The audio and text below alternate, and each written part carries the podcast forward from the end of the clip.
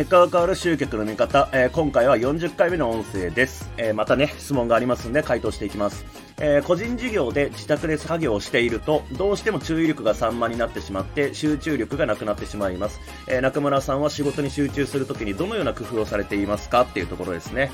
えっ、ー、と、まあ、そうですよね。まあ僕もやっぱりね、一着で仕事してると集中力ないなっていう日があったりしますね。えー、まあもちろんこれ、あの、日頃ね、生活習慣、えー、とかっていうのが関わってくるっていうのはやっぱり前提としてありますよね。あのまあ、僕自身、あのね、今、ダイエットの企画に参加していまして、えー、っとまあ、食事を変えたりとか、生活習慣変えたりとかしてるんですけれども、あの明らかにね、あのパソコンに迎える時間が増えました。集中して。ただ、うんまあ、それはまあそれとして、えー、まあ当たり前の話になっちゃうんで、ちょっとそれはね、僕専門家ではないんで、そこの。えー、ただまあ生活習慣ってすげえかかってんなっていうのは実感してるところです。で、それとは別にちょっとテクニカルなね、えー、まあテクニック的な話をちょっとしようかなと思います。えー、じゃあまず僕が意識していることなんですけども、一つ目はスマホもベッドに放り投げましょう。あの、仕事をしているデスクの上にスマホを置かない。で、これっても、あの、テキサス大学の、こう、えっ、ー、と、研究結果で出ていて、実験結果で出ていて、えっ、ー、と、まあ、とあるね、あの、まあ、課題をやってもらうと。で、あるグループは、隣の部屋に、えー、スマホを置いて作業をする。とあるグループは机の上に置いて作業をする。とあるグループはポケットだったりとかバッグだったりとか、まあ、目にはつかないところにスマホを置いて作業をするっていう、まあ、グループを分けてやったわけですよ。で、まあ、もうこれ前提としてね、この話をするってことはもう結果わかると思うんですけれども、えー、隣の部屋にスマホを置いて作業したグループが一番効率能率が良かった。で、机の上に置いてたグループが最悪だったっていう結果なんですよね。で、そのポケットバッグの場合は、隣の部屋に置いた人たちよりもちょっと能率下がったみたいな感じだったんですよね。で、これってまどういうことが起きてるかっていう話なんですけども、要は机の上にスマホがありますと。ただ、課題やんなきゃいけません。そうなった時に、スマホを意識しちゃいけないという意識がそこにあるっていうふうに言われてるんですよね。これ、 brain drain っていう、えー、現象らしいんですけども、脳資源の流出っていうのが起きてたらしいんですよね。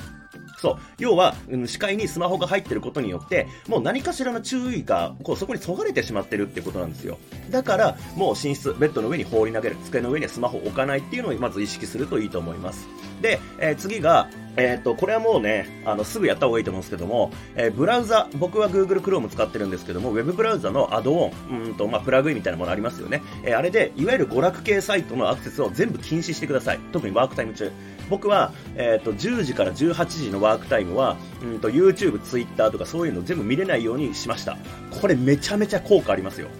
あの、アクセスすると、うんと、まあ、その時間帯見れないようにできるようなものがあるんですよね。まあ、検索してみてくれればすぐ出てくると思うんですけども、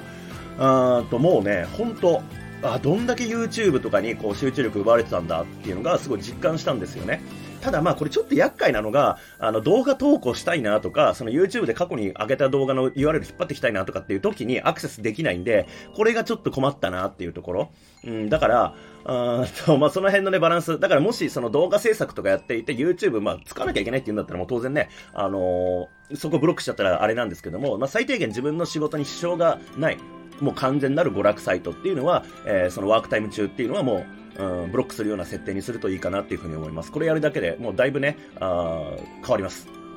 で、えー、次が、えっ、ー、と、これ僕だけの可能性があるんで、これはまあやってみて合わなければすぐやめてほしいんですけども、僕はノイズキャンセラーのイヤホン、まあこれ、まあ AirPods か。AirPods Pro を使ってノイズキャンセラーで、あとはそこで音楽聴いてるんですけども、僕の場合は、うんと、それで集中すごいできるんですよね。あの外部音をシャットアウトしてうんと、まあ、自分の好きな音楽を聴くとただうんと集中してこう例えばパソコンに向かってコピー書いたりしてる時って結局音聞こえなくなってくるんですよねってなると、うんとまあ、最初の多分出だしのポイントですよね。えー、結局そのハイになる瞬間に来るまで集中が、えー、まあ、いわゆる筆が乗るっていう状態なんですかね。えー、来るまでの間、外部の音をシャットアウトするっていうのが僕にとって多分重要なんだろうなっていうふうには感じてるんですけど、まあ、とにかくその導入のタイミングでノイズキャンセリングと,、えー、と音楽、これをセットでやっておくと、もう後々はもう音楽なんか聴いてない状態、聞こえてない状態でコピーかけるっていう状態に僕は入れるっていうのがあります。だからまあこれは僕の話なんで、多分何か条件付けができると思うんですよね。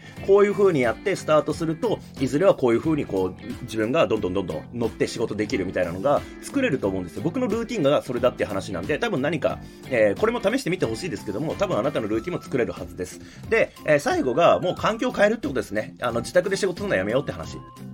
で、まあこれ別にカフェ行くでもいいですし、えー、なんかね、もう安いそのワーキングスペースみたいな借りてもいいですし、例えば僕のクライアントだと、まあ今だとどうなんだろうわかんないですけども、コロナの期間中とかって、あの、コワーキングスペースじゃなくて、えっ、ー、と、ホテルで、えー、なんていうんですかね、えー、ワーケーションプランみたいのやってるとこってありましたよね。日中だけ借りて、そこで、あの、パソコン作業できるみたいな、えー、そういうとこ借りて仕事してる人もいました。なので、環境を変えるっていうのがいいっすよね。やっぱその家にいると、まあ自分が好きなものとかに囲まれてるんで、集中奪うものってたくさんあるじゃないですか。だからまあ僕も定期的にカフェ行って仕事したりとかもしてますし、ただまあ、でかいね、パソコンの画面で仕事した方が絶対能率はいいんで、あの、まあ、ちっちゃいパソコンでもできる、ノートパソコンでもできるような作業だけを、あの、タスクとしてこう切り出して、あの、カフェに持ち込んでやるってことをやってますけどね。えー、ただ、やっぱ環境を変えるっていうのはだいぶ大きなこう気分転換にもなるし、集中力にもこういい影響があるんで、うん、っていうところですかね。だからまあ一つ目がまずまとめると、スマホはベッドに放り投げましょう。